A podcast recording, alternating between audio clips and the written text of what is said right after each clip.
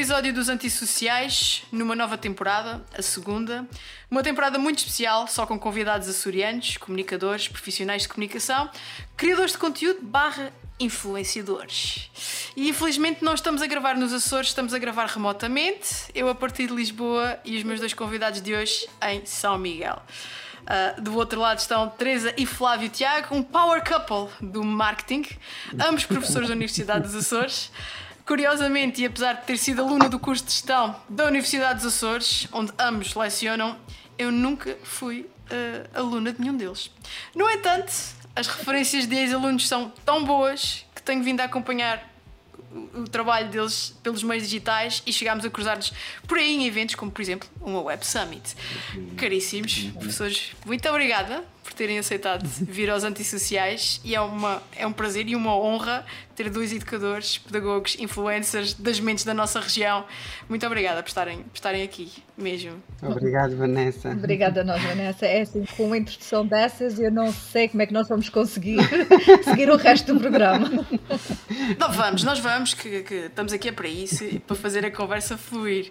Uh, temos aqui um infiltrado, porque a realidade é que o professor Flávio Tiago não é propriamente açoriano, não é? Mas já faz parte da, da já faz parte da mobília açoriana, não é? Há quantos anos é que o professor está nos Açores? É assim, já vou fazer 23 anos sensivelmente nos Açores. Portanto, nos Açores, pronto, então. Já, sou, uhum, já tenho quase um quarto de, de século nos Açores, portanto, os Açores são, são a minha casa e é o sítio onde eu já passei mais anos da minha vida. Portanto, pronto. o meu ADN já, já é mais açoriano. Pronto, já, já é foi assim, adotado. Posso dizer, Vanessa, note-se mesmo, porque quando nós nos encontramos com, com, amigos no continente, eles dizem que o Flávio já tem o sotaque açoriano. Uhum. Tramado, quando chega, assim, quando chega aí já, já não há volta a dar. Não, não, não, não, há, não há volta a dar. Bem, eu, eu tenho que vos fazer uma confissão, esta é a minha primeira entrevista a três, ok? Vamos lá ver se eu não meto muita água. Uh, mas pronto, também queria aproveitar, já que estamos aqui, estamos a gravar para vos dar os parabéns, porque segundo consta estão a festejar 20 anos de casamento. Muitos parabéns. É, 20 anos é um feito. Venham muitos mais, juntos, uh, felizes uh, uhum. e, em, e, em, parceria com, com, com. Espero que tenha sido estes 20 anos até aqui. É? Por isso, muitas é bom, felicidades.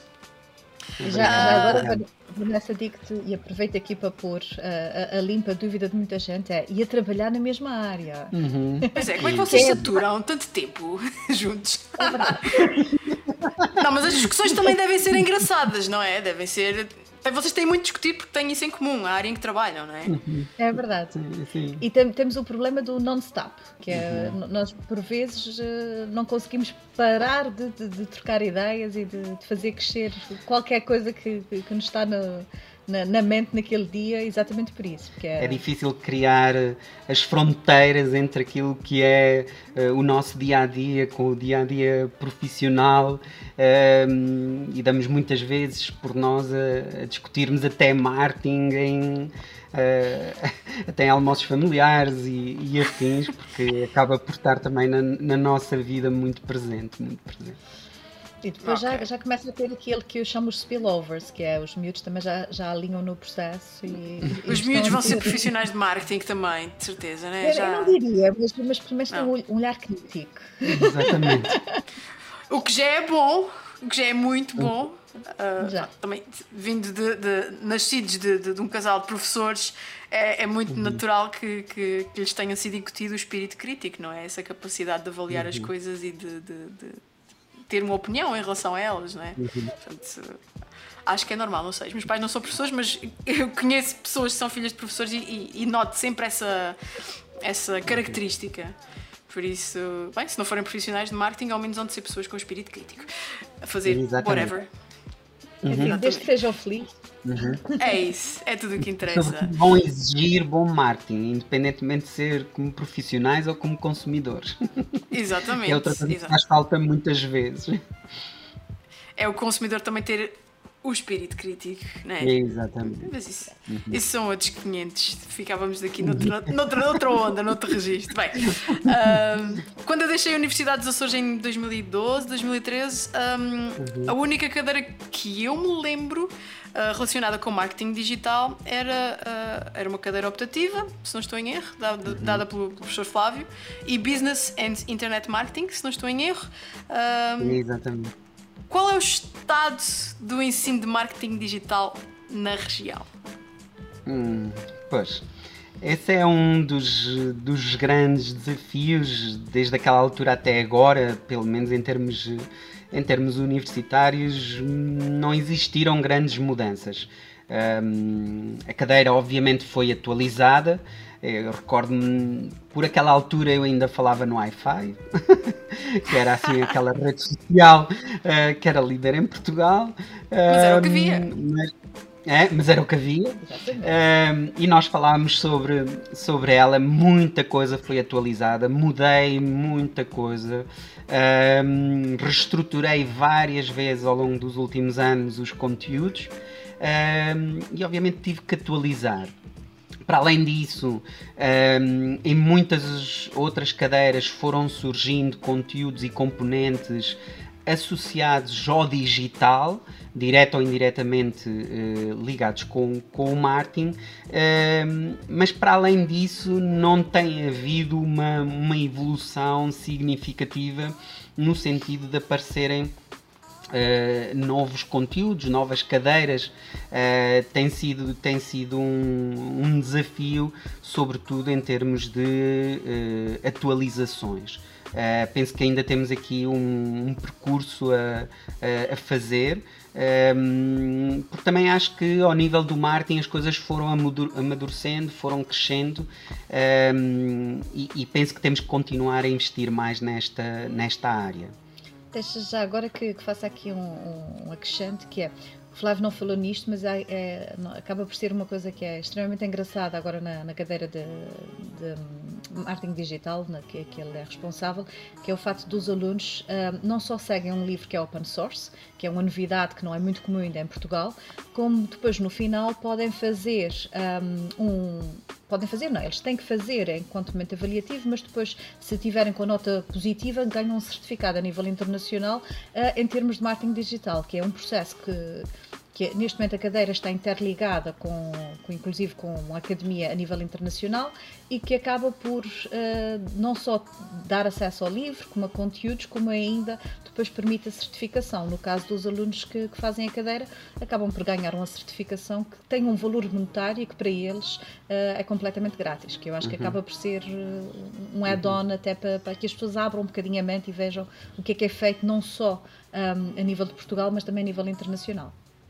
Ok, mas a, a cadeira então, eh, esta cadeira que existia, o e-business e internet marketing, evoluiu uhum. para, para, para algo que é marketing digital neste momento?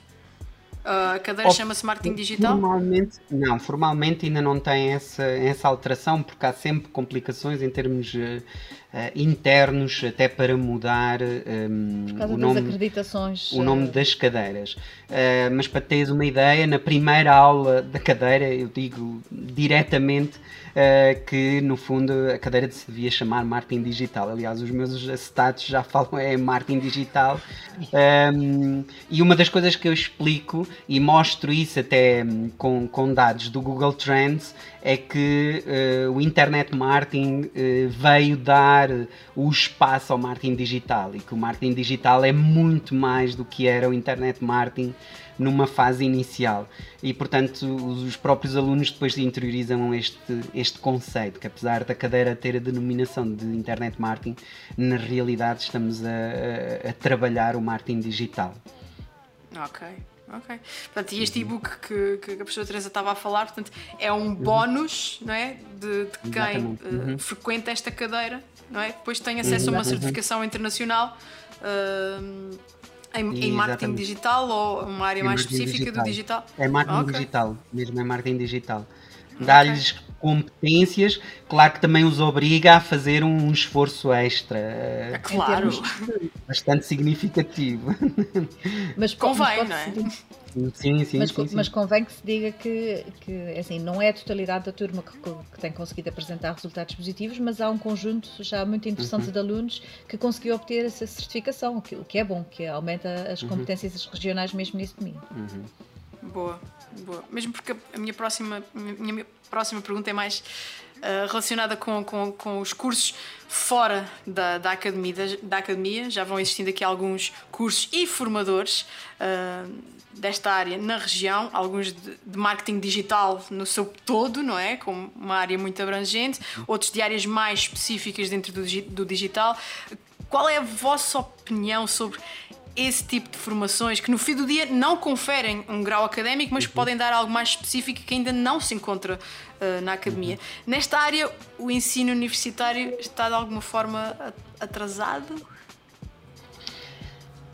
Sim, eu, eu penso que nestas, nestas áreas uh, a universidade tende a demorar a reagir aos próprios desafios e às necessidades do, do meio envolvente, pelas próprias características do, do meio. E têm surgido algumas ofertas uh, uh, externas que, que, rapidamente identificam uh, essas oportunidades e tentam responder a essas oportunidades. Também temos sentido que da parte de uh, ex-alunos, uh, eh, um, pessoas ligadas ao meio empresarial, também têm procurado estas áreas por sentirem que estas áreas podem alavancar uma nova fase no seu negócio. Um, algumas entidades regionais, empresas regionais, têm aproveitado uh, para oferecer uh, cursos nestas áreas. Um, sei também de pessoas que, inclusive, procuram esses cursos no exterior, já frequentaram, numa fase, frequentaram cursos uh, mesmo a nível do continente, um, e noutros casos frequentaram em termos uh, online. Então, agora com a pandemia, uh, isso, isso, também, também aconteceu. para mim, o mais importante, e, e falo às vezes com algumas pessoas interessadas na área, eu, para mim, o mais importante é que as pessoas tenham acesso ao conhecimento.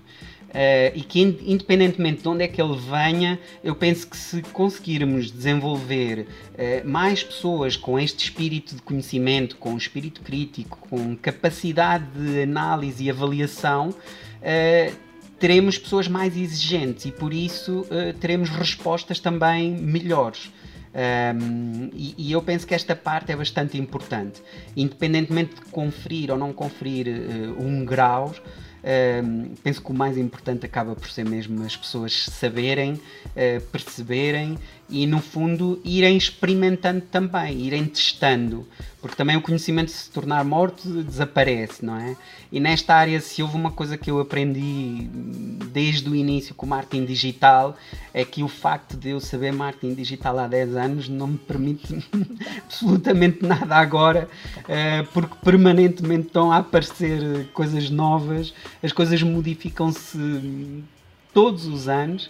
Um, e portanto eu acredito que uh, só numa aprendizagem contínua é que nós vamos conseguir um, esta atualização, esta capacidade de uh, melhorar os nossos conhecimentos. Já agora deixa-me aqui acrescentar que é assim, eu acho que não é só no marketing digital, é no marketing na, na sua generalidade. Se há área que não parou de crescer, uh, é o marketing. Eu há, uns anos atrás, o, Vida Boca do Kotler. Um, numa, numa conferência que nós tivemos com ele em Lisboa, uma coisa que eu achei deliciosa.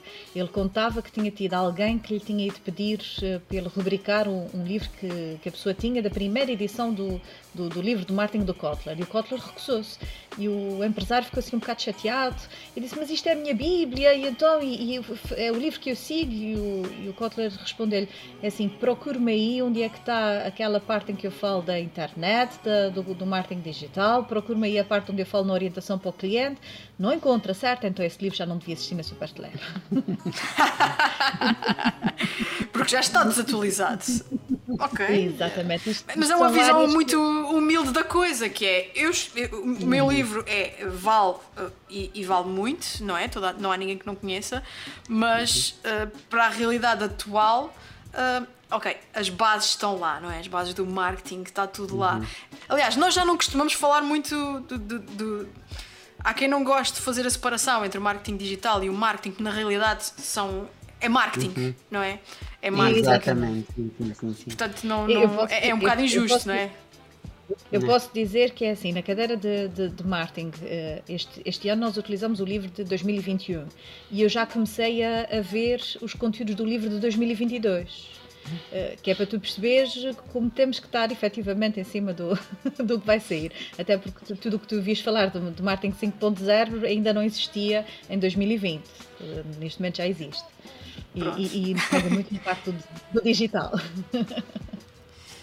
Inevitavelmente, inevitavelmente. Ainda mais nos tempos, nos tempos que, que, que correm, não é? Um, há aqui uma. Eu passei imenso tempo no, nos Açores neste último ano, neste contexto de pandemia, porque pronto, o teletrabalho permitiu-me andar cá e andar lá, o que, o que foi muito nós bom. Também. Ah, vocês também? Nós também. Mas era basicamente em casa, em casa. Em teletrabalho. Ah, em teletrabalho. Pois, pronto, depois vocês não, não saíram dos Açores, né? Desculpem. Não. Mas, mas, mas, pronto. É o que temos, é. É, percorremos o mundo inteiro online. Uhum. Online. Várias vezes. Também é uma forma de percorrer o mundo, não é? Só que. Exatamente. Uh, pronto, então, são, são tempos atípicos, aqueles que, aquilo que nós, nós estamos a viver, mas em virtude desse meu desse, desse, tempo que eu, que eu passei nos Açores, porque eu tive três meses no verão e tive agora mais quatro meses no final do ano, início deste ano, um, houve coisas que me começaram a chegar, algumas preocupações e, e, e, e alguns. Um, preocupações que eu não tenho em virtude de viver aqui em Lisboa, da minha realidade ser um bocadinho diferente, mas depois, a viver sete meses no ano uh, nos Açores, a pessoa começa a ficar um bocadinho embrenhada no, no, na realidade, não é? Uh, portanto, eu quero partilhar aqui convosco um, um, receio um, que eu tenho em relativamente a estas, estas ditas formações, não é? Fora da academia, não é? Sobretudo em relação a algumas das pessoas que dão estas, estas formações, porque eu, eu vejo-as a serem dadas por, por pessoas acabadinhas de sair da universidade. Não tenho nada contra pessoas acabadinhas de sair da universidade, uh, mas são pessoas que não vêm propriamente de cursos desta área, uh, não têm experiência de mercado, tem um workshop de 3 horas de, de, de, de, Google Ads e de Facebook Ads e eu pergunto: não há critérios uh, para se dar uh, estes cursos? É assim, Vanessa, devem existir. Agora confesso que eu não sei quais são, mas nesta, nesta área temos que, temos que pensar a dois níveis. Um, primeiro é que a inexistência da oferta uh, leva que efetivamente qualquer formação adicional que as pessoas possam ter, ou pelo menos abrir os olhos das pessoas para, para, para, a existência, já não é mau. Até porque a maior parte das pessoas, se começarem a entrar e começar a fazer um bocadinho de formação, mesmo que não seja de topo, acaba por ganhar quase com o bichinho de saber e vai tentar fazer mais e vai tentar melhorar aquilo que faz.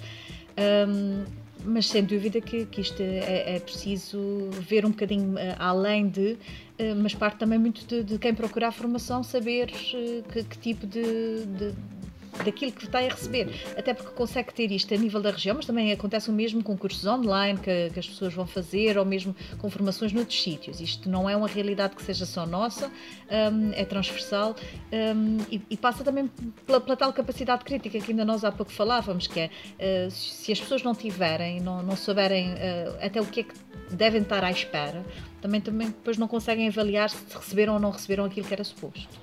E depois outra das vantagens, e conheces bem este, este, este meio, que acaba por ser muito pequeno, que as pessoas também começam logo a se aperceber disso e rapidamente, em algumas situações, uh, quase que digo que o mercado resolve algumas destas questões. Um, e, e, pronto, e à medida também que os alunos eh, vão saindo, e, e, e sinto um bocado isso, em que vão tendo mais conhecimentos, um, têm mais um espírito crítico e, e, é uma questão de tempo até as coisas começarem a melhorar, uh, mesmo em alguns casos que têm, que têm surgido. Mas obviamente que estas as lacunas que existem uh, acabam por ser preenchidas, não é? Não há espaços não preenchidos. Exato. Não, eu também recentemente tornei-me formadora do, do, de uma escola de marketing uhum. digital, a Lisbon Digital School. A Lisbon Digital School. Um, pronto, mas não tenho muita experiência a dar formação, estou a fazer lá há uns meses, não é? Tipo, uhum. Ok, à séria há um ano, mas com interrupções por causa da pandemia. Mas, mas, mas eu vejo os meus colegas formadores, é tudo malta que, um, que já tem muita experiência, já trabalha, trabalharam em grandes empresas, já tiveram. Na, têm, têm as mãos na massa já há muito há muito tempo e isso uhum. credibiliza depois a instituição de ensino, assim como as academias, as universidades credibilizam, não é, uh, uh, o ensino em Portugal, não é? Por enquanto uhum. ainda é muito assim. Eu, eu, posso dizer que assim, de, de, dessa academia uh, nós chegamos a trazer cá em 2010 o Filipe Carrera, que acabou de assumir funções no Tailândia, Pois não sei, não vi. Não. Tailândia Singapura, uhum. assim, algures, na área digital. Um, também já trouxemos o André Novaes de Palma. Pronto, é assim, é, é, quando nós começamos a ver, é, esses nomes fazem parte da, da, da, realidade que nós tentamos trazer eh, também um bocadinho cá para que as pessoas uhum. possam ir sentindo um bocadinho do que é que é o marketing digital, até sem ser só dentro da universidade, mas uhum. uh, não dá para trazer em permanência. nós gostaríamos. Mas vocês foram responsáveis por trazer o Felipe Carreira em 2010 à Universidade dos Açores? Sim. Sim. Uhum. Então eu também tenho que vos agradecer, porque foi essa palestra, a arte do networking, que uhum. me fez perceber. Eu, na altura, estava no meu segundo ano de licenciatura em gestão. Uh, e percebi que aquilo que eu gostava de fazer, que era comunicação no digital, contar histórias uhum. no digital poderia ser uma profissão. Foi graças a essa uhum. palestra do professor Filipe Carreira. Uhum. Foi com ele que eu percebi que existia formação complementar, a pós-graduação em marketing digital, que ele era, ele era diretor, se não estou E ele era um dos diretores, exatamente. De, do IPAM, da pós-graduação, que eu acabei por frequentar e eu naquele dia eu, eu coloquei na minha cabeça que eu queria fazer essa formação e acabei por fazer uns anos, anos mais tarde. Por isso, mais uma vez eu tenho que vos agradecer. Não, terem posto o, o professor Filipe Carreira no meu caminho, porque foi, foi essa palestra que mudou o meu chip. Não é? Eu percebi que a, uhum. a, a minha vida não seria. que a minha vida como gestora não seria. Uh, igual, não é? Aquilo que era o esperado quando alguém terminava a licenciatura em gestão. Eu poderia ir para outras áreas que realmente me apaixonavam e foi esse dia, foi esse dia que mudou a minha vida completamente. Uhum. Obrigada. Ele até, nessa, ele até nessa altura veio cá fazer uma formaçãozinha, o quê? Eram, foram oito dias de, de formação na área do marketing digital e houve assim, só dirigida para, para pessoas já fora do, do, do, meio académico que queriam vir fazer uma atualização de conteúdos na área do marketing e foi engraçado porque algumas dessas uh, pessoas até acabaram por não, não vir a, desenvolver muito, mas ganharam um, um sentimento crítico e de. Uhum. E, no fundo, de decidir o que é que gostavam mais e menos para as suas empresas, que ainda hoje faz diferença. Ótimo, ótimo. Olha, desconhecia completamente essa, essa, uhum. essa parte que ele foi fazer uh, pelas empresas ah, da, da região. Agora, ajudem-me aqui, porque estamos a falar em empresas, ajudem-me aqui a tirar a temperatura uhum. ao tecido empresarial açoriano uh, no que diz respeito à comunicação, porque muitas empresas uh, recusam-se a apostar em marketing digital, não é? em comunicação no digital. Algumas recusam-se a apostar de todo em, em comunicação. Porquê que, porquê que acham que isso acontece? Eu, eu, posso, posso começar só para te dizer que hum, eu não te, vou, não te vou dizer a razão porque é que isso acontece, que o Flávio depois já te, já te diz, que ele já ia lançar para dar a resposta. Mas uh, vou-te contextualizar aqui uma, uma, pequenina, uma, uma, pequenina questão, que é em 2014, 2015, fez-se o levantamento a nível da região um, exatamente de, do porquê de, das empresas apostarem, não apostarem, quais eram as dificuldades um, que sentiam, qual era o nível de investimento e a carga de investimento que sentiam que tinham que fazer um, e comparou-se com os dados a nível nacional, até porque nós fizemos parte de um trabalho que foi feito a nível nacional uh, em que se fazia exatamente esse levantamento e, uh, e deu origem a um, a um trabalho científico que ainda hoje é referenciado a nível uh, internacional. Um, e, e, é engraçado porque, tanto a nível nacional como depois a nível regional, havia duas grandes componentes que, que eram quase as pedras de toque na, no porquê de não aderir a mais. Uh, uma delas era recursos humanos com qualificações na área da comunicação e na área digital. Quem tinha na área da comunicação não tinha na área digital, quem tinha na digital não tinha na comunicação. Pronto, é, no fundo era assim, quem percebia da informática não percebia do, da comunicação e vice-versa. Pronto, havia aqui é, uma falta de capital. E a outra questão tinha a ver também com a, com a capacidade interna em termos uh, digitais, que ainda as competências eram relativamente baixas e então sentiam que tinham que fazer tudo com recurso outsourcing. E depois chegavam ao mercado e também depois não encontravam essa, essa resposta na medida que, que queriam. Estes foram os resultados desse estudo, que, que até veio vertido na tese de um dos meus orientantes e que, que acaba por, por, no fundo, não ser muito diferente daquilo que se via a nível nacional na altura. Sim, eu, eu aqui ia acrescentar, e quando, quando estavas a fazer a pergunta já estava a pensar na resposta que tinha a ver com uh, o tipo de empresas que nós temos. E, e, nós temos um tipo de empresas muito pequenas empresas e microempresas, tradicionalmente puxadas por uma ou duas pessoas na empresa, que normalmente têm a ver com a estrutura uh, proprietária da própria empresa. E, e, é complicado, e estamos a viver aqui uma, uma transição um, porque o, o, modelo de negócios tradicional era muito baseado uh, no segredo. O segredo era ali a alma do negócio e era tudo, eram uh, representações, as ligações nacionais ou internacionais, os conhecimentos uh, pessoais. Um, e muitos desses negócios, e então agora durante a pandemia perceberam que um, esse modelo já não funciona. Uh, o, o, segredo já não é a alma do negócio. Uh, já são. As almas dos negócios passaram a ser mais as pessoas, as tecnologias e a forma como se adaptam e a rapidez que têm em responder aos desafios. Uh, infelizmente, muitas das empresas tradicionais não vão conseguir sobreviver a esse novo paradigma. Ainda estamos aqui numa fase de passagem. Um, e o que, uh, o que está a acontecer é que algumas dessas empresas estão a conseguir fazer processos de transição, conseguirem acreditar mais nas pessoas, nas, nas novas visões, nas novas formas de fazer negócio e outras ainda acham que esse não é o caminho e que têm que insistir no modelo tradicional de negócios e infelizmente um, vamos ver aqui uma, uma transição que no caso de algumas uh, empresas vai ser, vai ser crítica. Um, eu falo com, com muitos empresários, muitas pessoas ligadas a, a, a empresas e à, à, própria economia e sinto um bocadinho isso. Não há, há sempre um pé atrás, há sempre uma, um, uma desconfiança felizmente, se calhar, ou, uh, a pandemia abriu os olhos em, algum, em algumas situações, porque as empresas perceberam que, com modelos novos de negócios mais digitais, mais orientados para os clientes, em alguns casos nem sequer precisam de intermediários, que é outro dos processos em que nós temos intermediários sobre intermediários sobre intermediários, e algumas empresas perceberam que conseguem chegar facilmente aos clientes se tiverem as ferramentas eh, certas. Eu recordo-me que no pico da pandemia, aqui há um ano atrás, algumas empresas ligadas à, à agricultura e com produtos agrícolas eh, chegavam ao Facebook e diziam: Bom, nós temos aqui estes produtos, se nós não os conseguirmos vender, vão se estragar.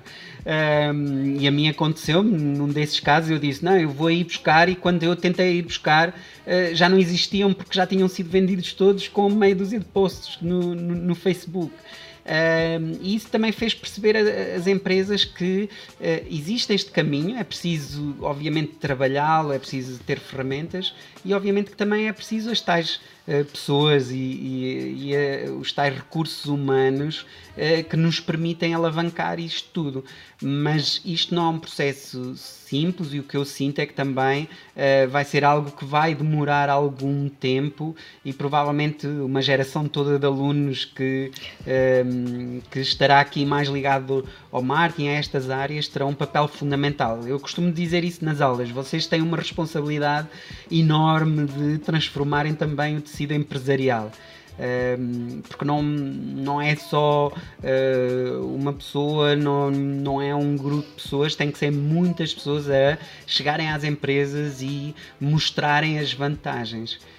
Um, e pronto, e, e, essa mudança, digamos assim, de mentalidade e de foco mesmo nos negócios uh, tem que ser feito por dentro das empresas e é mais difícil que alguém de fora um, tente fazer isso. Obviamente recebem muito bem as pessoas de fora, mas depois no dia a dia as ações, os momentos de decisão uh, normalmente são condicionados pela sua experiência passada e, e, isso é algo que tem que ser transformado e aos poucos vamos ver esse, essa transformação. Aos poucos vamos vendo uh, que as coisas estão a mudar, mesmo em algumas empresas mais tradicionais.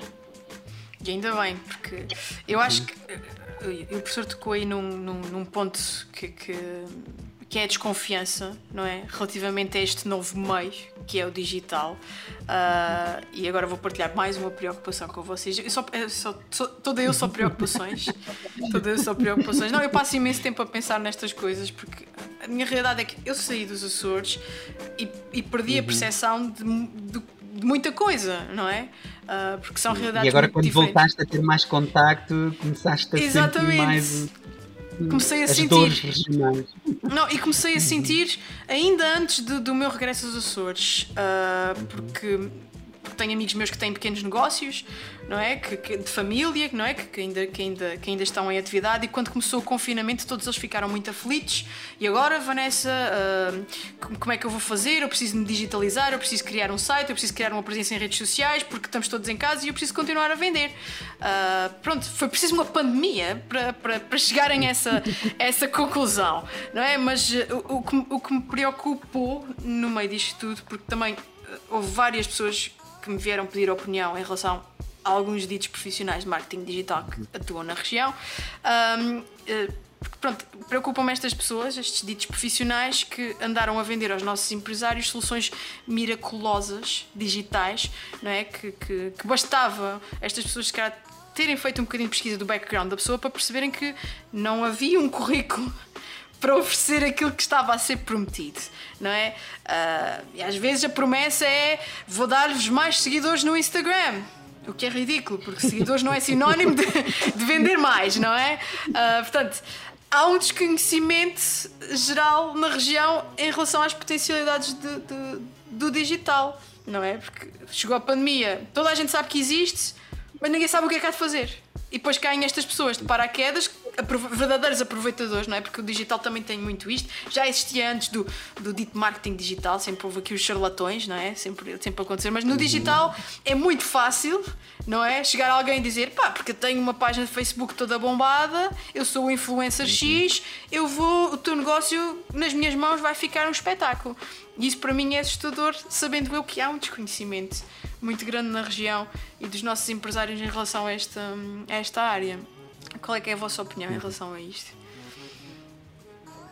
Sim, o que acontece às vezes é que o, o, o digital é vendido como uma solução milagrosa. Um, e na realidade todos nós sabemos que não há soluções milagrosas nos negócios. Um, primeiro porque a base do digital vem do próprio marketing. Uh, e se não existem bases de, de, de, marketing, o digital não vai resolver absolutamente nada. Isso é o, o princípio. É, por vezes é, costumam perguntar, mesmo em relação às formações que falámos há bocadinho, ah, eu quero tirar uma boa formação em marketing digital e eu costumo perguntar, ok, e o que é que sabes de marketing? Um, ehm, ou seja, saltar logo para é assim, não, eu quero é aprender Google AdWords e Facebook Ads e eu disse, está bem, mas isso vai te servir para nada se não souberes as bases do, do, do próprio marketing.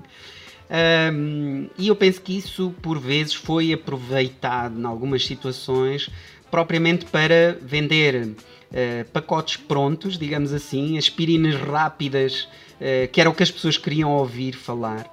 Uh, não queriam processos em que obrigassem a empresa a pensar, uh, pensar nos segmentos, o que é que queriam em termos estratégicos, o que é que queriam para cada uma das ferramentas, se valia mesmo a pena uh, ter uma presença trabalhada, mas depois não havia conteúdos para colocar lá, se não havia uma história à volta dos produtos, ou seja, essa parte não interessava, lá está. Se calhar a métrica mais fácil era mesmo, ok, aumenta-me aí uns gostos e coloca aí umas fotografias giras que as pessoas colocam e isso é sempre um risco. E depois acontece também que, paralelamente a isto, começaram a aparecer Uh, apoios e estou obviamente que, que, que eu estou de acordo com os apoios mas por vezes os apoios funcionam como uh, dinheiro grátis. E isso uh, quando há um problema e, e, lá está se atira dinheiro para o problema normalmente uma coisa desaparece. E normalmente não é o problema. Por isso Uh, e isto no marketing digital é extremamente simples eh, de, de acontecer. Uh, que nós temos uma, uh, uma solução ali mesmo ao lado e a solução acaba por ser, ehm, digamos assim, o que nós estávamos à, à, à, procura, mas na realidade não resolve os nossos problemas de, de base. Uh, portanto, é, o foco mais uma vez deve estar. Uh, o briefing, à partida, que deve ser muito bom e deve ser exigente. Os KPIs devem estar muito bem definidos. Um, e é assim, quando eu vejo alguém que um, adjudica um determinado trabalho e nem sequer define KPIs, eu digo assim: bom, se calhar nem sequer devia ter adjudicado absolutamente nada, porque basicamente, quando não há KPIs, o que quer que apareça é é uma solução uh, válida. Um, e por isso, nesse aspecto, também temos que uh, fazer aqui um, um, caminho de melhoria, mesmo em relação àquilo que são os apoios e as soluções que são, que são dadas. e do outro lado, temos os empresários e as pessoas que, que estão a desenvolver também essas soluções, que têm que ter mais responsabilidade naquilo que são um, esse tipo de processos. Um, acho que neste aspecto ainda temos, uh, temos um caminho uh, a desenvolver uh, em todos os sentidos mas como tudo, eh, se calhar lá está, e, eu uso muitas vezes este exemplo, eh, não se podem sequer chamar marketeers, porque quem dá mau nome ao marketing dessa forma eh, realmente estão, estão a estragar a ciência que é, que é o marketing. Infelizmente no passado isso também existia. Sim, não, não foi a questão de, não, não foi a pandemia que, que, veio trazer a, a, novidade toda. A única questão é que também trouxe, a meu ver, uma oportunidade um, em termos da, da propensão para a digitalização e, e, e, como foram muitas empresas a quererem um processo muito rápido e de preferência pouco doloroso, em termos de transição, esqueceram-se de, de, olhar para aquilo que era o verdadeiro cerne da, da questão. E, e, eu acho que aqui ainda podíamos acrescentar um, uma pequenina nota de rodapé que faz, a meu ver, toda a diferença. Que é se, se nós pensamos que vamos para o digital vender exatamente o que faz, ou da mesma forma que o fazemos no tradicional, quer dizer que nem sequer percebemos que tipo de proposta de valor é que estamos a trabalhar. E aí entramos no, no processo de base que é o que é que efetivamente estamos a oferecer ao nosso cliente e quem são esses nossos clientes. E coloca ênfase numa parte que é, uh, neste momento, uh, temos muita falta de recursos humanos da área de marketing dentro das empresas açorianas. Uh, temos muita falta, provavelmente também sentes isso quando vens cá, não é? Um, ou quando começas a falar com algumas pessoas e dizes, oh, quem é que é o teu diretor de marketing, ou qual é o teu departamento de marketing, e quanto muito tem lá alguém responsável pelas vendas, ou alguém que está responsável pela logística, que vai acumulando isto ou aquilo, ah não, marketing sou eu que faço tudo, e, e, diz assim, bom, mas isto não pode ser assim, tem que haver aqui uma massa crítica mesmo dentro da empresa, para pensar estes processos, para preparar um bom briefing, para um, questionar quando as coisas não estão a ir no sentido certo. Uh, e eu acho que neste aspecto continuam a faltar uh, pessoas e estruturas minimamente formais em termos das empresas uh, na, nas áreas de marketing. Okay. Os departamentos de comunicação nas empresas nos Açores, tanto quanto uhum. sei, são, na realidade, pessoas que acumulam funções, não é? E que não, sim, são, sim. não são propriamente pessoas da área, mas que desenrascam. Uhum. É, é, é, muito o que acontece. Mas também, se calhar, em virtude, lá está, do desconhecimento e em virtude de, uhum. de falta de investimento, uh, porque. Uh, uhum também vocês certamente já ouviram esta conversa, que é quando uma empresa tem que cortar em alguma coisa, onde é que corta primeiro? Sim. É no uhum. marketing, uhum. é sempre. Sim, é sempre. Agora, agora deixa, deixa que te diga, Vanessa, aquela máxima que eu digo a todos os meus alunos, que é assim, se nós não tivermos uma boa proposta de, de valor para vender e a soubermos comunicar, não entra receita na empresa, é tudo custo. Exato. Todas as outras áreas só, áreas só me geram custos. Só através de, de, eu conseguir criar uma proposta que me vai efetivamente trazer valor ao consumidor e trazer valor para a empresa é que eu estou a, a gerar uhum. receitas. Isso às vezes é uma das coisas que falha. E eu também te posso contar, na, na minha experiência profissional, em termos das empresas, um, ehm, que custou muito fazer perceber, mesmo internamente, que a área de marketing, eh, normalmente no início perguntavam ah, quanto é que vais gastar este ano? Ou o próximo ano? E eu dizia assim: não, não é quanto é que eu vou gastar, é quanto é que a empresa vai investir em marketing. Uh, e esta mudança de, de, conceito não é quanto é que nós vamos gastar, é quanto é que vamos investir e qual é que é o retorno daquilo que eu vou investir mas continua-se a olhar para o marketing como quanto é que vais gastar. E, e enquanto não se mudar este paradigma, uh, não, quanto é que eu vou investir e quanto é que eu vou eh, obter em, em retorno. Até como estava, estava a dizer aqui a Teresa, um, ehm, no fundo o, o marketing e, e, as vendas fazem parte do departamento de marketing, uh, é a única área que traz recursos para dentro da empresa. Todas as outras simplesmente gastam.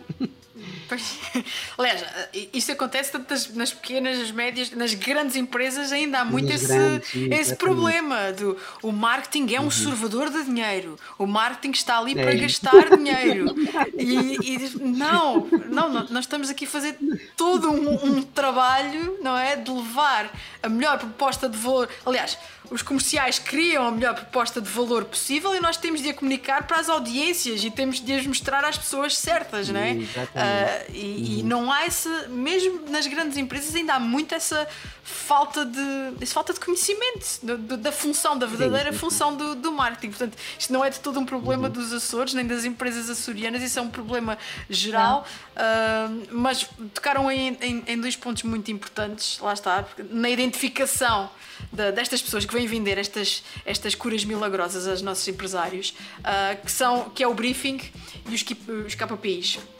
É, uma pessoa que apresenta, e, e, e, tive uma situação dessas na Ilha Terceira, uma pessoa que apresentou uma série de iniciativas ao comércio local uh, que se refletiam em seguidores para o Instagram. Foi isso que, era isso que a pessoa vendia.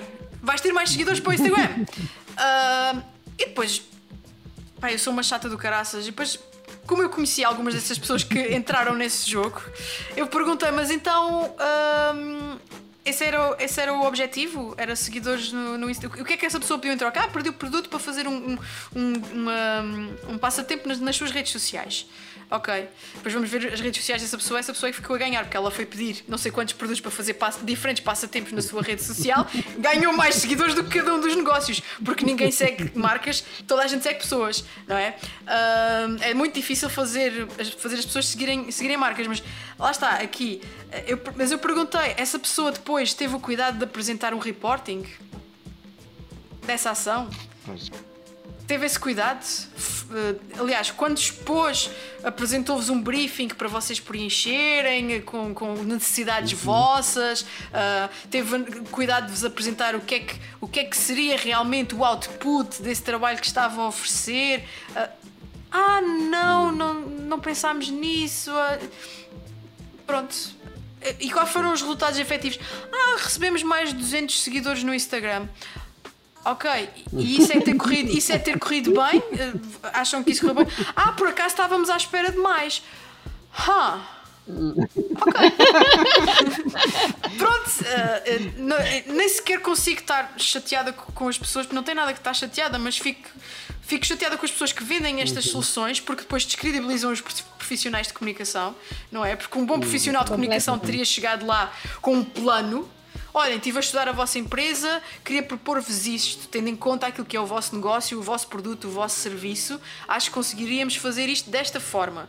Os objetivos serão estes e depois apresento-vos os resultados no final. O timing, não sei, uhum. é, a minha, é a minha forma de pensar. Pronto, aquelas pessoas não têm essa informação para pensarem dessa maneira uhum. e caem. E caem. Uhum. como é que nós evitamos isto? Como é que nós evitamos isto?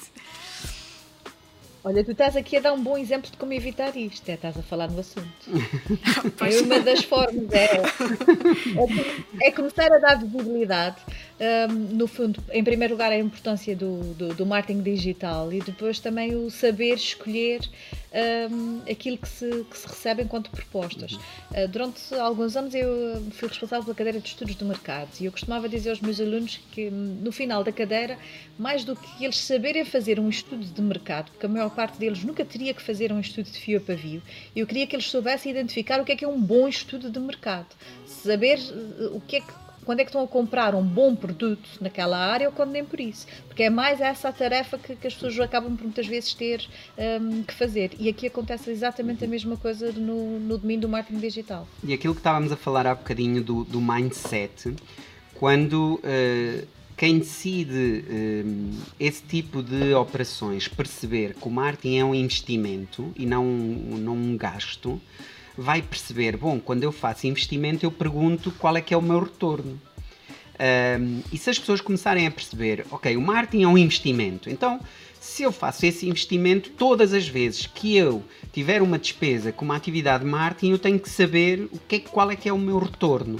Basta mudar este mindset dos empresários para eles começarem a perceber, mas isto aplica-se ao marketing digital como se aplica a todas as áreas. O grande problema do marketing digital é que vendeu-se a ideia que o marketing digital era gratuito ou, ou tinha aqui uma componente que era e isso também não é verdade. E nós que, que, trabalhamos nessas áreas sabemos o marketing digital não é, não é, aliás, é muito time consuming, é altamente time consuming e o time consuming das pessoas custa muito dinheiro. Um, mas também, como é time consuming e, e, e gasta recursos, tem que ter também retornos mais interessantes. Não pode ser aquele retorno uh, básico e, e isso. Número de fãs. Número de fãs ou de. Não, tem que estar muito associado. Tem que estar muito associado às variáveis do negócio da empresa. Quanto é que a empresa, ok, quanto é que eu vou conseguir vender a mais? Qual é que vai ser o impacto? Uh, mas como são tudo também realidades uh, muito recentes, por vezes não se questiona. Uh, é basicamente como se fosse um playground. Vamos brincar no playground um bocadinho. Ah, é giro, olha. É... Mas isto temos que levar as coisas para o nível a seguir. Isto já não é um playground.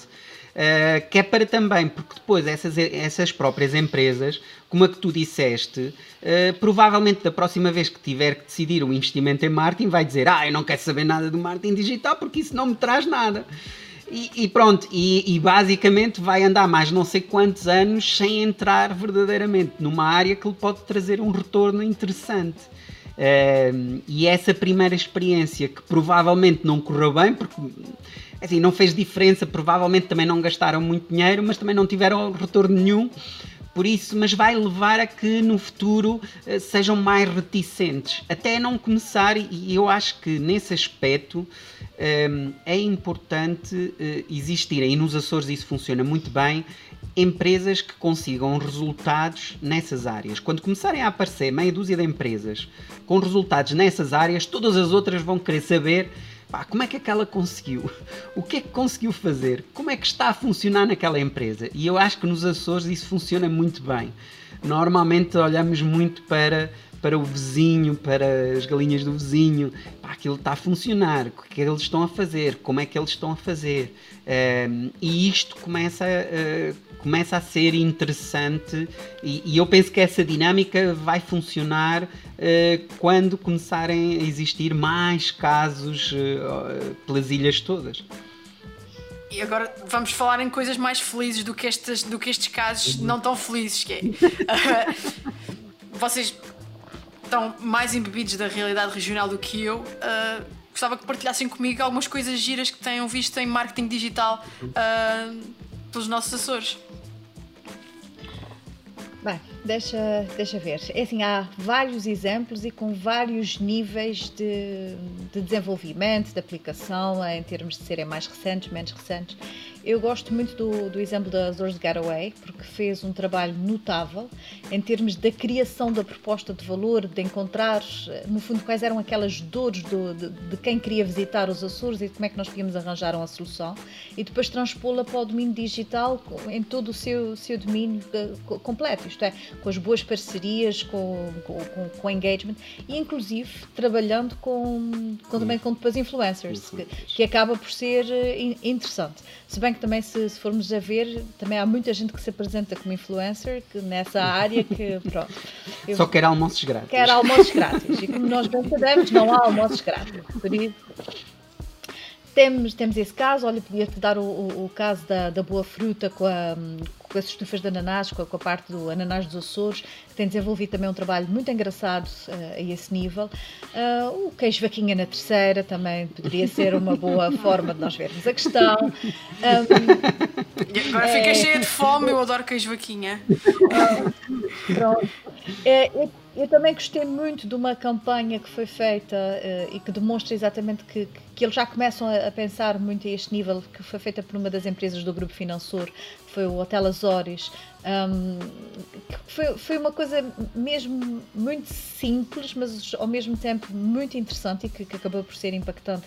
Um, foi uma campanha feita com, com base numa vaquinha, que, oh, uma vaquinha não, uma ovelha, com a criança deixou no, no hotel e que eles foram capazes de, de contar, fazer um storytelling antes de devolver a, a ovelha à criança. Não sei se tu tiveste a oportunidade de ver. Um, não, ah, pronto, mas então tens que ver. tem que ver, tem que ver, tem que ver, estou a falhar. Estou a, a faltar às é, aulas, é, desculpem. toca mesmo. Eu acho que isto, isto realmente são, são alguns bons exemplos. Nós podíamos continuar aqui a tarde toda, um, porque vamos conseguindo encontrar pontualmente. Nós vemos algumas empresas que, que, neste momento estão a tentar montar estruturas um bocadinho mais complexas. Eu, por exemplo, estou-me a lembrar do caso da, da Yossur, que neste momento quer montar um portal maior, congregador de produtos um, em termos regionais e que está a, a apostar nessa área um, e que não deixam de ser boas iniciativas. Flávio, queres acrescentar? Sim, é, eu, nesse, nesse aspecto, é os exemplos, obviamente, que, eh, que no caso da, das Ores Getaways tem, tem aqui uma, uma capacidade digital um, que demonstra que se conseguem fazer coisas muito interessantes nos, nos Açores. Já começam a aparecer, porque nós, quando olhamos para o digital e principalmente nós que estamos mais ligados ao marketing, normalmente gostamos de olhar para, para a parte da, da comunicação e, e, afins. Mas há outras coisas interessantes. O que fez a aplicação da, da Oceana, uh, que está ligada ao fornecimento do gás. Uh, também muito otimizada, já começam a aparecer estruturas, mesmo dentro da, da, empresa, neste caso, que também é uma empresa ligada aos bens de saúde, in-house, tudo desenvolvido internamente, muito interessante. Ou seja, começam já a aparecer aqui alguns casos uh, que nos dão pistas interessantes. Claro que são um, alguns casos num oceano em que ainda falta, ainda falta muito, mas que também nos dá a perspectiva que as coisas podem funcionar. Eu agora estava-me a tentar lembrar do nome daquela empresa na, na terceira, um, aquela senhora que faz as bonecas e que basicamente vende todas as bonecas só através de um portal, agora não me lembro do, do nome dela, um, só através do Facebook. Tem as suas, as suas vendas todas uh, assentes basicamente na, na, na, plataforma. Obviamente, nesse caso, nós sabemos que é um risco ter é um todo, risco. todo o negócio sustentado, é um risco muito significativo. Mas começa a ser, uh, começa a ser interessante. Um, ehm, e depois vemos outros uh, individuais, não é? Nós vemos a questão do do Alfimed, uh, do, do Balada Abraçado, não é? Uh, que, são, do Abraçado, que já são, começam a aparecer também criadores de conteúdos regionais muito focados naquilo que são as nossas realidades. Um, ehm, e eu penso que é uma questão de tempo até quer na parte da comunicação, mas sobretudo nestas outras dimensões do, uh, do, do, marketing associados à parte logística, relacionamento com o cliente. Eu já vejo também alguns hotéis com plataformas muito interessantes ao nível de CRM, Uh, uh, otimização de preços nas plataformas digitais, em que basicamente fazem a análise completa de bookings, de TripAdvisor e de outras plataformas e vão fazendo os ajustamentos de preços com base em inteligência artificial, um, coisas que há 5, 6 anos atrás não se viam e que hoje em dia já começam a, a ter aqui um, um espaço bastante significativo. Eu acho que o turismo foi também responsável um bocadinho por esta abertura. O facto do, do turismo ter alavancado a economia açoriana nos últimos 5, 6 anos, antes da pandemia, eu acho que, e uma vez que o turismo é per si uma atividade muito digital, uh, na parte, em toda a parte pré-visita, não é? Uh, tudo o que é antes de chegar ao destino é basicamente digital, desde a compra, a vivência, o planeamento, é tudo muito digital. Uh, isso fez com que algumas empresas ligadas ao, ao, ao próprio turismo sentirem a necessidade de evoluir. Uh, algumas empresas nessa área, mesmo operadores uh, de atividades turísticas, já fazem uma otimização de SEO eh, praticamente semanal, já criam uh, e desenvolvem conteúdos orientados para mercados específicos, na altura antes da pandemia, orientados para os Estados Unidos, para a Alemanha. Eles basicamente escolhiam os seus segmentos e já criavam o seu website com base nisso. Um, felizmente nós também temos o privilégio uh, de ir contactando com muitos antigos alunos que passaram por nós, quer nas licenciaturas, quer nos mestrados, pessoas que também fizeram depois carreiras e foram ter experiências diferentes e, e com quem nos vamos cruzando e vamos obtendo uh, estas, estas notícias que uh, confesso que no, nos alegram bastante e, e, realizam o nosso, o nosso dia. É o que eu costumo dizer uh, nas aulas. O meu, a minha maior satisfação é quando encontro alguém passado 5, 6 anos, 10 anos ou, ou nestas situações como, como estar aqui a falar contigo um, e, e, ver que, nem que tenha sido só um bocadinho, conseguimos também trazer um, ou despertar algum interesse por algumas aulas, por, algumas situações e, e, e, aquilo que transmitimos nas próprias aulas. E aqueles, a maior parte ou algumas dos casos que nós te falamos a, a, agora, também são ou de ex-orientandos ou estão pessoas a trabalhar lá que já passaram alguns pela, uh, pela Universidade dos Açores, ou de uma forma ou de outra, ou nos mestrados, ou nas licenciaturas, o que é, o que é bastante recompensante, sobretudo recompensante. Acredito que sim, que, que vocês olhem para, para esses momentos de, de, em que alguém que já passou pela vossa alçada, não é? Seja como alunos, uh, como formandos, e, e, vos tragam: uh, olha, andamos a experimentar isto na empresa, andamos a fazer isto, andamos a fazer aquilo. Uh, mas vocês próprios também tiveram os vossos projetos fora da academia, com consultores. que projetos é que gostaram de trabalhar mais, assim, fora da academia? Eu confesso que, assim, mesmo antes de eu entrar para a academia, a minha vida começou mais por uma área mais, mais empresarial. Provavelmente um, um dos desafios mais interessantes e que também me fez crescer bastante em termos de marketing foi ter trabalhado numa empresa de tabaco. Okay. Uh, precisamente porque a empresa de tabaco é dos sítios onde existem mais limitações legais a utilizar o marketing. Pelo menos as ferramentas tradicionais que, que nós conhecíamos. E isso obrigou-me a fazer um caminho e era assim, a comunicação estava praticamente eliminada, tínhamos 90 e tal por cento das possibilidades completamente condicionadas. Um, e portanto tínhamos que nos focar nas outras vertentes, no, no próprio produto, na, na, embalagem, no relacionamento com o cliente, com os intermediários, no próprio modelo de negócio, nas questões associadas ao preço e à estratégia de preço, aos segmentos de mercado. Um, foi, foi uma área onde eu, eu cresci, cresci bastante. Um, depois tínhamos interligações com empresas multinacionais e isso também nos deu aqui uma, uh, uma visão uh, bastante interessante. Depois estive uh, ligado também a uma empresa de distribuição, onde distribuíamos por todos os Açores marcas internacionais, desde Kraft, Milka, Alzoni Arbora, também DPH e outras marcas. E isso deu uma possibilidade de estar numa área muito mais intensiva. Aí a questão das campanhas e afins eram praticamente pré-configuradas, mas nós recebíamos e tínhamos que as adaptar e tínhamos que as pensar como é que as íamos organizar em termos regionais.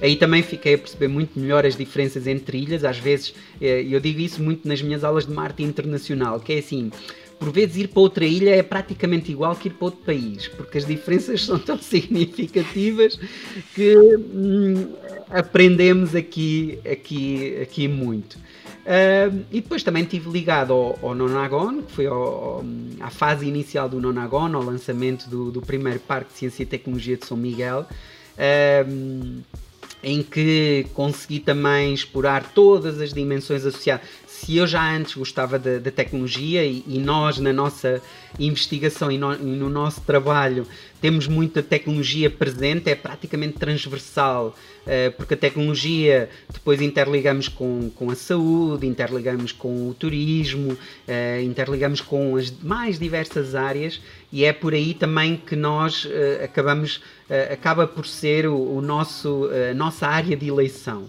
E, e o Nonagon um, tive o prazer de fazer parte daquela primeira estrutura que lançou as, as bases e isso também permitiu trabalhar numa vertente muito um, business to business, numa vertente muito networking, uh, de estar interligado com redes nacionais, internacionais e mais uma vez uma área diferente. Eu, eu, eu acho que é é, é das coisas, e voltando agora um bocadinho também à parte académica, das coisas que também me dá mais gozo é eu próprio aprender, porque acho que o, o aprender e, e, ter esta ligação é o que nos permite crescer.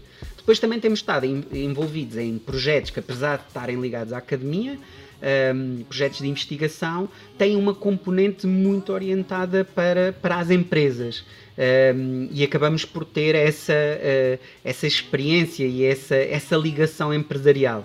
Um, isto aqui é tudo muito próximo. Deixa, deixa só agora que eu partilho aqui com a, com a, com a Vanessa aquilo que eu considero a minha coqueluche um, em termos de, das aulas de Marketing 2 e que, e, e, que nasce exatamente disto, do, do tentar uh, trazer um bocadinho daquilo que é a nossa experiência uh, nas empresas, uh, trazê-la também para dentro da sala de aula. Uh, e na cadeira de Marketing 2, não só eu tenho alguns convidados um, que, que, vêm apresentar a sua visão de, de, algumas temáticas, como tenho normalmente uma ou duas empresas, normalmente não muito mais do que isso, que é para também não complexificar o processo, um, que vêm colocar desafios, coisas, problemas reais que possam ter dentro das empresas, para os alunos resolverem. Um, e eles têm o semestre para resolver aqueles, uh, aqueles, aquelas questões de uma forma um, extremamente, a meu ver, uh, diferente, porque vão utilizar não os modelos mais convencionais, mas uh, já especificações em termos do Canvas. Alguns estão a utilizar o, o, Digital Marketing Canvas, outros estão a utilizar o Product Canvas, outros o Marketing Canvas, coisas assim já mais específicas. E com o desafio final de um vídeo de 60 segundos de pitch da sua ideia. Ok. E, e, eu acho que isto é, isto é engraçado, porque não só os alunos têm um desafio uh, nas mãos, como também depois lhes começa a dar a capacidade de sentirem a tal proximidade que nós falamos sempre que é importante com as empresas, mas eles começam a senti-la mesmo dentro da, da, da, própria sala de aula. Logo, eu acho que isto para mim é quase que um, um projeto de consultoria do, do, dos mais enriquecedores, porque eu estou, no fundo, a, a dar a, às empresas a possibilidade de contatarem com potenciais futuros empregados e nós basta olharmos e vermos depois alguns dos nossos alunos a migrarem para essas empresas. Um, também lhes dá ideias de, de de novos produtos, de novas embalagens, de novas, novas formas de, de, de ver o, o, as suas questões. Em alguns casos, até lhes faz perceber uh, a existência de algum problema de, de, forma diferente, coisas que eles não estavam a ver. Um, e, e, acaba também por dotar os alunos desta capacidade de, de chegar mais próximo, de começar a perceber se até gostam da área, porque não há nada pior do que a pessoa ir trabalhar para uma área que não gosta. Completamente. Completamente. Já me aconteceu. Eu, eu antes de, de, do curso de gestão, eu, eu vim da engenharia, portanto, vim, vim a correr para me libertar desse mal, foz. Uh, e, e, pronto. Não, mas se calhar o mindset de engenharia até te ajuda. Ajudou-me bastante. Vezes. Não, ajudou-me bastante porque não. eu tenho muita vertente. Hum, hum, lá está, eu gosto de números QB. Eles são muito necessários. Uhum para, para analisar aquilo que está a acontecer, para poder tirar as minhas conclusões. Eu costumo dizer que gente informada toma boas decisões e os números são necessários para, para tomarmos essas boas decisões. Uh, por isso, deu-me deu qualquer coisa, não tenho a menor dúvida que deu. Uh, isso, ter passado por, por contact center uh, e ter, ter estado com pessoas. E, mas Vamos entrar já na próxima pergunta, porque vamos falar de pessoas, inevitavelmente, uh, na próxima pergunta, porque isto é, é, um podcast sobre, sobre, sobre comunicação. Uh, as redes sociais são um meio de comunicação e eu gostava muito de saber a opinião dos professores em relação às redes sociais. O que trazem de bom e o que trazem de menos bom.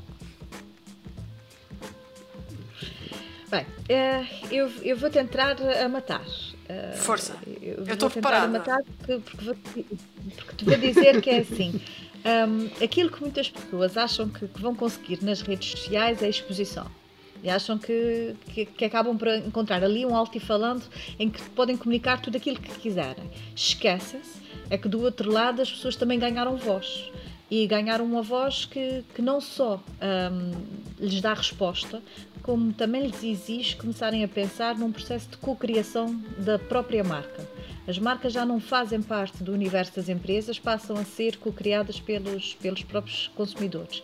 E eles muitas vezes, primeiro, são muitos mais, um, depois têm muito mais capacidade de partilha, um, de reação de comentários, uh, tanto pela negativa como pela positiva. Daí que eu digo, não só eles co-criam, como eles também co-destroem.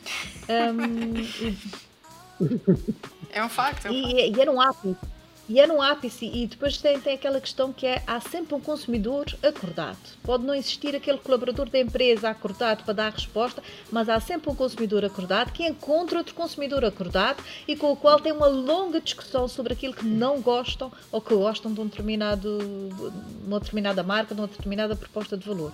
Logo, para mim, este é sem dúvida o, o, o ponto-chave de toque, que é a possibilidade de cocriação. E se nós não formos capazes de explorar isso e, e, ter a mentalidade de que eu não estou só ali a, a, a, trabalhar em termos de eu tenho alguma coisa para comunicar, nós não seremos capazes de fazer uh, tudo o resto que é, que é suposto. Mas o Flávio, pela certa, tem muito mais para te dizer acerca disso.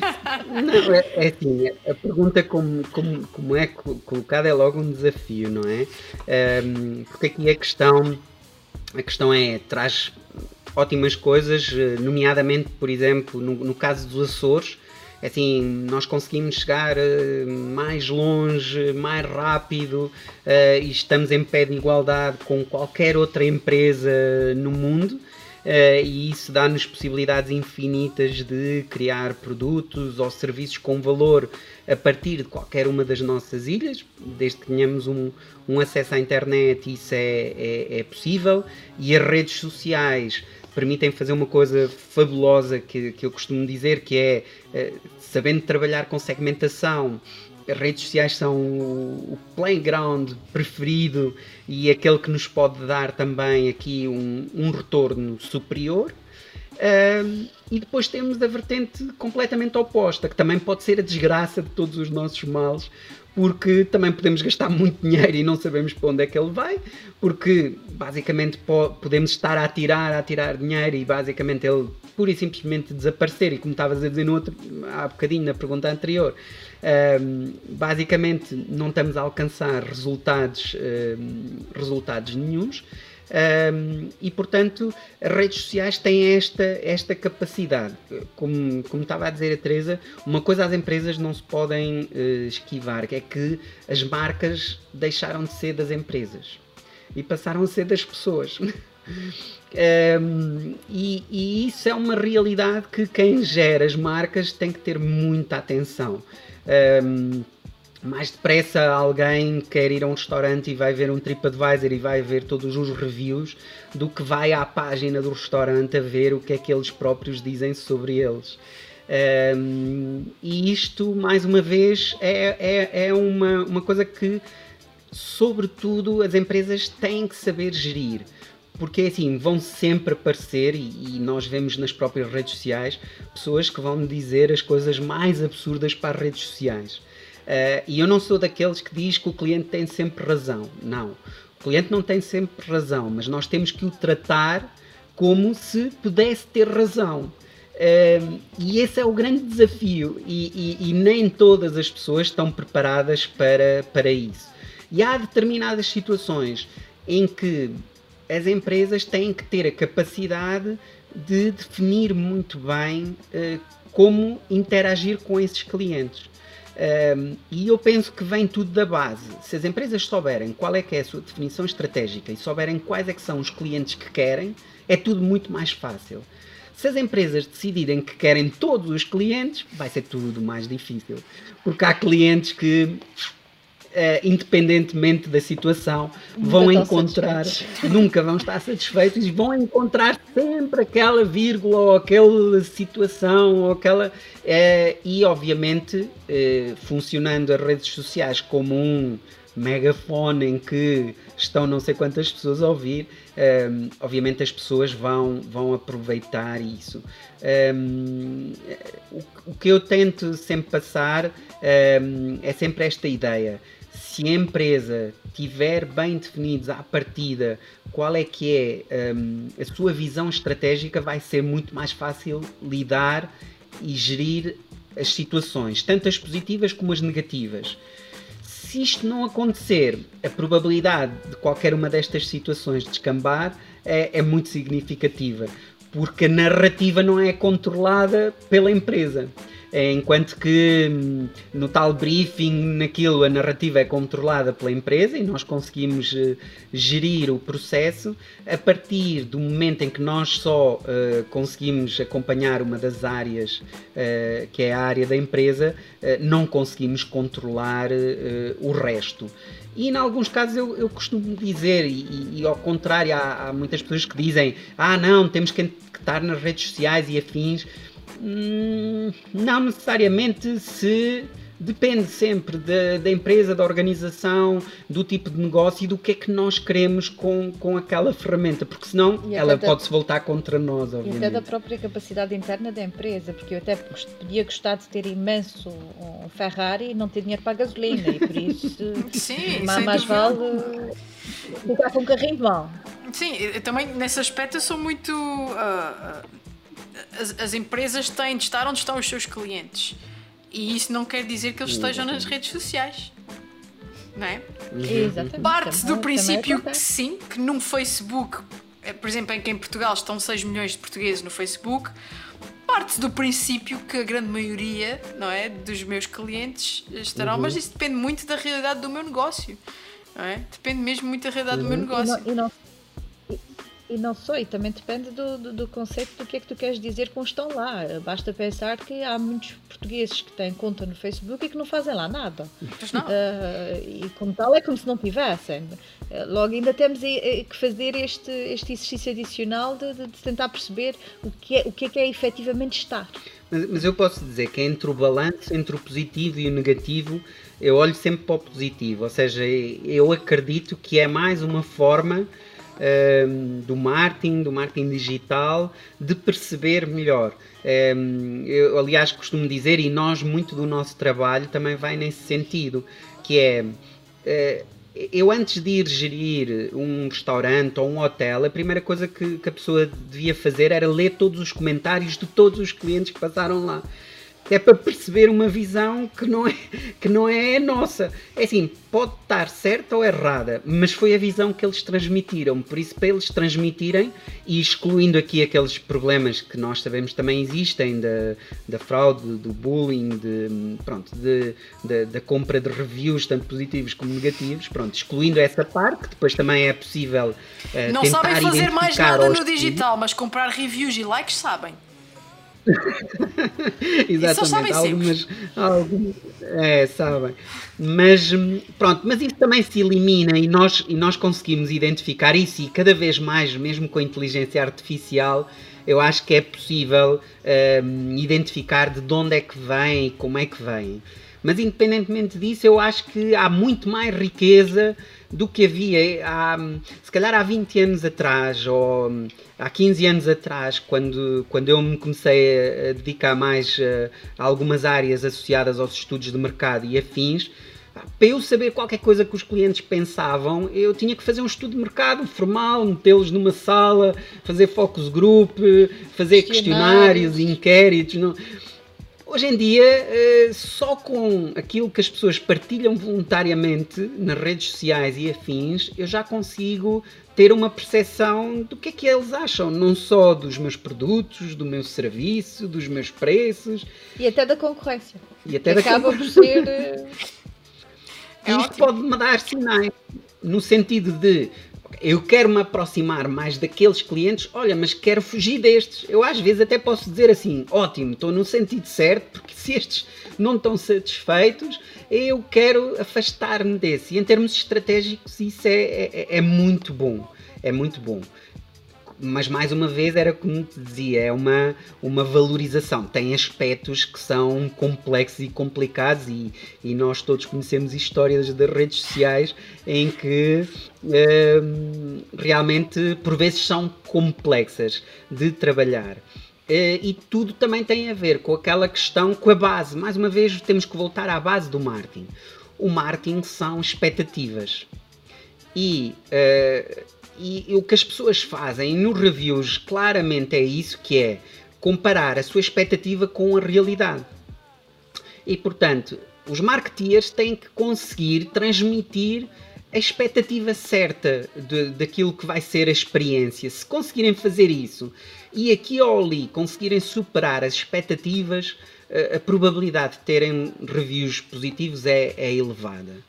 Se não o conseguirem fazer, vai ser complicado. Nós todos conhecemos, e então nos Açores é, é, é acontece muitas vezes isso, é, vermos restaurantes a dizer este é o melhor bife ehm, regional que a pessoa possa, possa experimentar, não é? E depois, eh, qual é a expectativa que nós levamos? É uma expectativa muito em cima. Se depois chegarmos lá e a nossa expectativa não for correspondida, quando sairmos de lá, vamos fazer lá um review a dizer é, já comi melhor.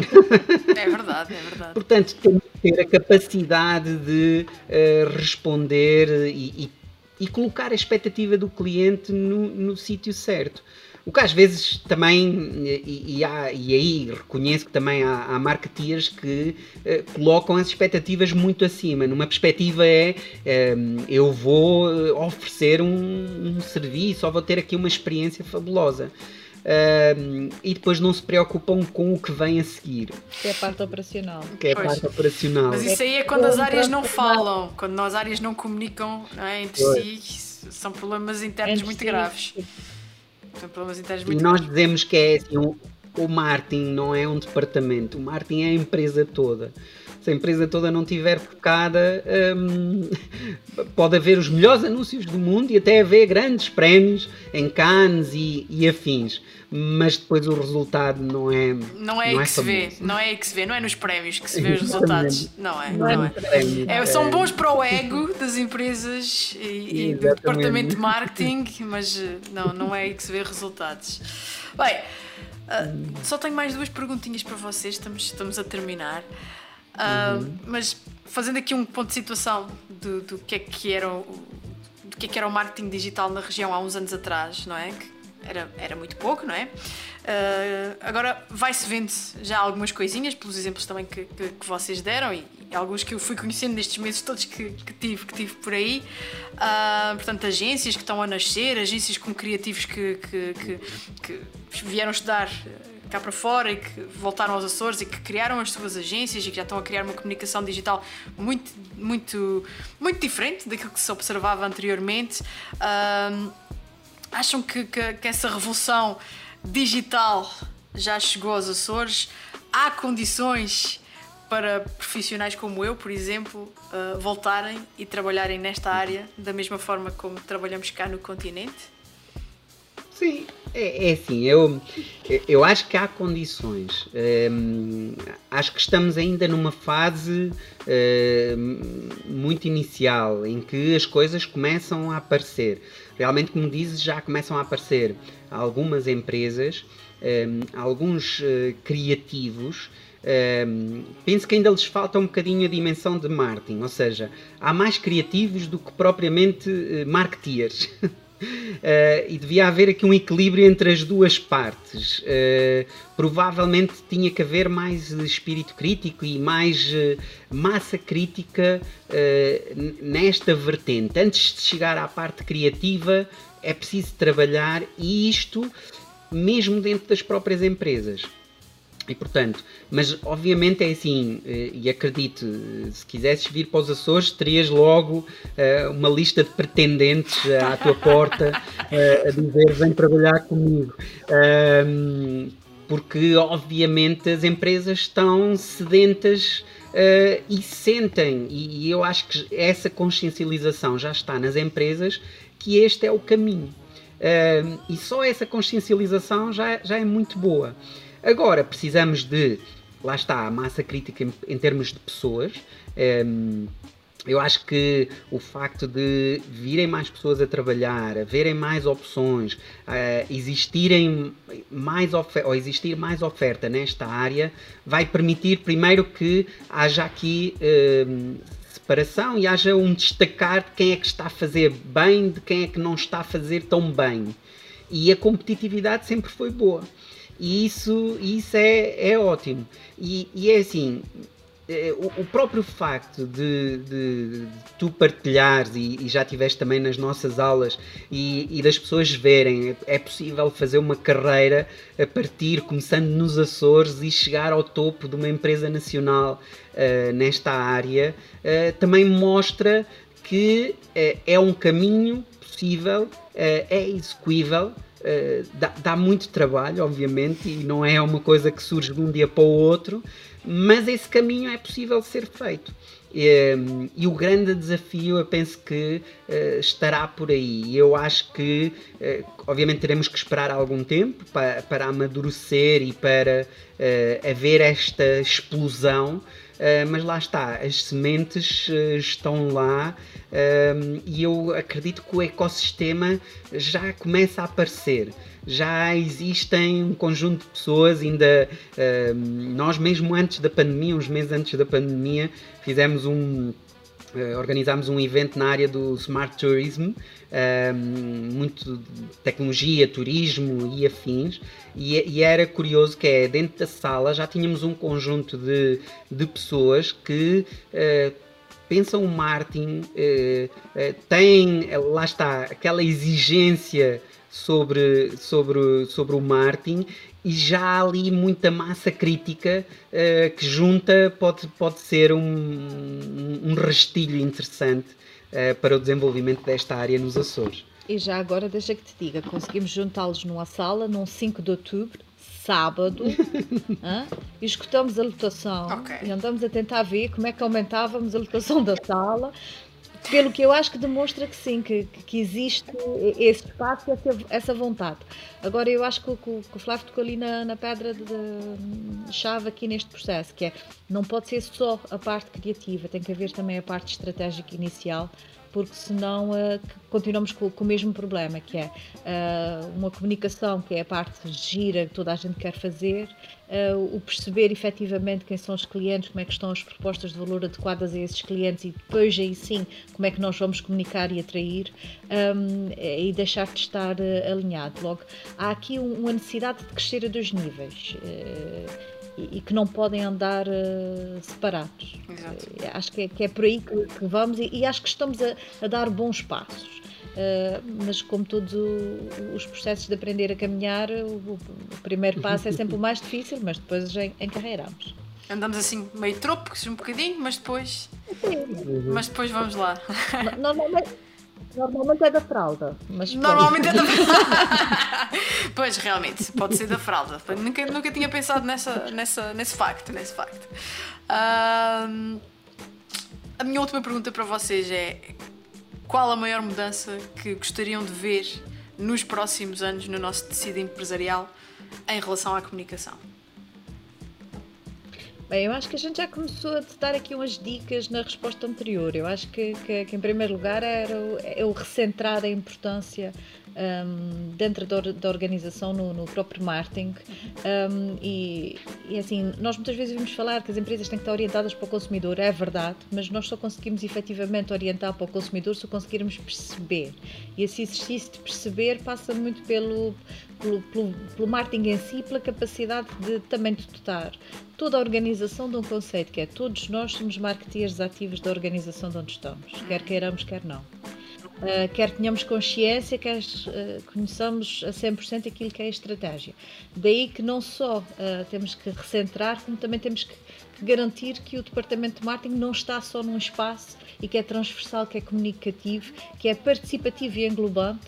Um, e quando nós olhamos aqui este nível, acabamos por, por ver que estamos a dar um passo tremendo com relação àquilo que, é, que são as estruturas convencionais, um, em especial se estivermos a pensar em empresas mais pequeninas que normalmente não se vêem com capacidade nem com dimensão. Uh, só que se nós pensarmos que todos nós somos marketeers, até uma empresa muito pequenina está cheia de marketeers, uh, porque todos são.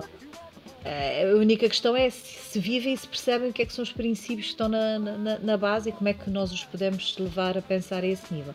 Daí que eu acho que, que esta é uma das primeiras, uh, primeiras questões. Um, e depois é como é que nós podemos efetivamente aliar isso um, e alavancar num domínio daquilo que se acredita que é a indústria 4.0. Uhum. E eu aqui pegava e acrescentava a questão tecnológica. Eu acho que, que, as empresas devem assumir esta, esta transformação e devem aproveitar o momento onde estamos agora, porque assim, todas as grandes crises provocaram grandes transformações. Eu acho que as empresas, eh, principalmente as pequenas e médias empresas, devem perceber que essa transformação deve passar muito pelas pessoas, pela sua capacitação, não devem ter medo de dar formação às pessoas, de lhes darem ferramentas, ehm, de lhes darem poder dentro da organização eh, para terem sucesso. É, é um dos grandes receios que eu às vezes vejo os empresários muito retidos com, com a centralizar as decisões, a controlarem tudo. Ehm, e eu acho que o passo deve ser o a seguir. Uh, podem acompanhar os processos todos, mas devem dar poder às pessoas para que estão a trabalhar com eles, devem-lhes dar formação. Um, eu acho que também é uma das questões que, uh, por vezes, e, e, e, eu senti isso em algumas, em algumas situações, um, parece que, o, que a aprendizagem acaba quando acabou o curso. Não, a aprendizagem começa quando acaba o curso. A aprendizagem começa quando acaba o curso. E é esta aprendizagem contínua que deve estar dentro das organizações. E então, quando falamos de marketing digital, então isso é o dia a dia. O que existe hoje, daqui a um ano, provavelmente já nem sequer. Daqui a dois meses. Daqui a dois meses, se calhar, não é? Um, já, não, já está diferente e isso vai obrigar as próprias empresas a hum, repensarem aquilo que são os seus próprios processos internos. Um, claro que o objetivo final é sempre o mesmo, é olhar para fora. Só conseguimos transformar aquilo que está dentro se estivermos sempre a olhar para fora, porque aquilo lá fora está a mudar tão rapidamente que um, temos que nos adaptar, não é? Mas uh, temos que também perceber que o valor, aquilo que eu dizia há bocado, que a alma do negócio são as pessoas e as suas competências e capacidades. Um, eu penso que isto é a grande transformação que eu acho que as empresas açorianas devem, devem perceber. Só assim conseguiremos ter um, um, papel mais ativo naquilo que é o processo de criação de riqueza, quer nas experiências quando recebemos cá alguém, quer na criação e desenvolvimento de, de produtos e, e, serviços que possam ser criadas aqui, mas possam ser entregues em qualquer outro sítio. Um, e outra coisa muito interessante, se nós criarmos este ecossistema, eu acredito que uh, muitas conseguiremos atrair muitas pessoas que queiram vir viver para os Açores e trabalhar em qualquer sítio do mundo. Fala-se uh, muito disso, aliás, agora, não é? Do, do, trabalho remoto, não é? Dos, dos nómadas digitais. Digital de, como é que a região, exemplo... como é que a região uhum. consegue trazer essas pessoas? Exemplo, Tu és o exemplo claro que se pode estar nos Açores e trabalhar uh, para qualquer parte do mundo, em qualquer função, porque são processos em que hoje em dia é, é fácil um, e a pandemia veio, veio provar mesmo isso que é o teletrabalho não é uma coisa assim, não diminuímos a nossa produtividade, eu penso que ao contrário, ao contrário. aumentamos a nossa produtividade uh, e não só aumentamos a nossa produtividade, como em muitos casos também aumentamos a satisfação das pessoas. E nós todos sabemos que pessoas mais satisfeitas uh, são, criam melhores produtos, melhores serviços e obviamente isso é quase como um vírus positivo uh, que se vai não só transmitir na organização organização, como os clientes sentem isso. E isso é, é fabuloso. Uh, e nós temos nos Açores as melhores condições de vida do mundo para, uh, para oferecer a todos os que quiserem estar, estar aqui e trabalharem para qualquer área do mundo. E o marketing digital, obviamente, é uma área que permite este, este, este trabalho. Não substitui a 100% o contacto. Eu continuo a dizer que há coisas que que têm que ser presenciais, há sentimentos, há, há momentos que a pessoa tem que estar lá, tem que perceber um, e tocar quase nos conceitos, apesar do conceito ser uma coisa abstrata, mas a pessoa tem, tem que, que os sentir. Um, mas também há muitas oportunidades para criar valor neste, neste mundo cada vez mais digital uh, e neste nosso marketing digital. Muito bem. E chegamos ao fim da nossa conversa. Uhum. Espero que tenham gostado, que eu não tenha sido uhum. muito secante nem muito chata para uhum. vocês. E nós esperamos o mesmo. Uhum. Não de todos, acho que. Olha, de... Força. É, e é de certeza absoluta porque eh, eu estou aqui a olhar para o tempo e realmente o tempo passou a voar. É eh, sim, normalmente as boas conversas passam a voar, nós nem damos pelo tempo a passar, não é? Normalmente é assim. Deram aqui uma visão completamente diferente de, do marketing digital, porque já passaram por aqui vários convidados, vários comunicadores, vários até influenciadores, não é? À, à escala regional, que se pode chamar influenciadores, jornalistas, uhum. portanto, várias pessoas da área da comunicação. Uh, e, e, e, vocês, como professores de, de marketing, vieram trazer aqui uh, o marketing mais em profundidade, não é? Aquilo que, que, que é a gênese de, de onde vem o marketing digital ao fim e ao cabo. Eu acho que é, é, muito, é muito rico. Acho que este episódio vai ser muito rico. Quero, quero, antes de terminar, quero agradecer-vos mais uma vez, mesmo, por terem estado presentes, por fazerem parte Obrigado. desta segunda temporada. E pronto, uh, vou, vou encerrar o episódio e despedir-me das pessoas que nos estão a ouvir. Obrigada por terem uhum. ouvido e uh, falamos no próximo episódio dos Antissociais Podcast. Obrigado a todos. Obrigada.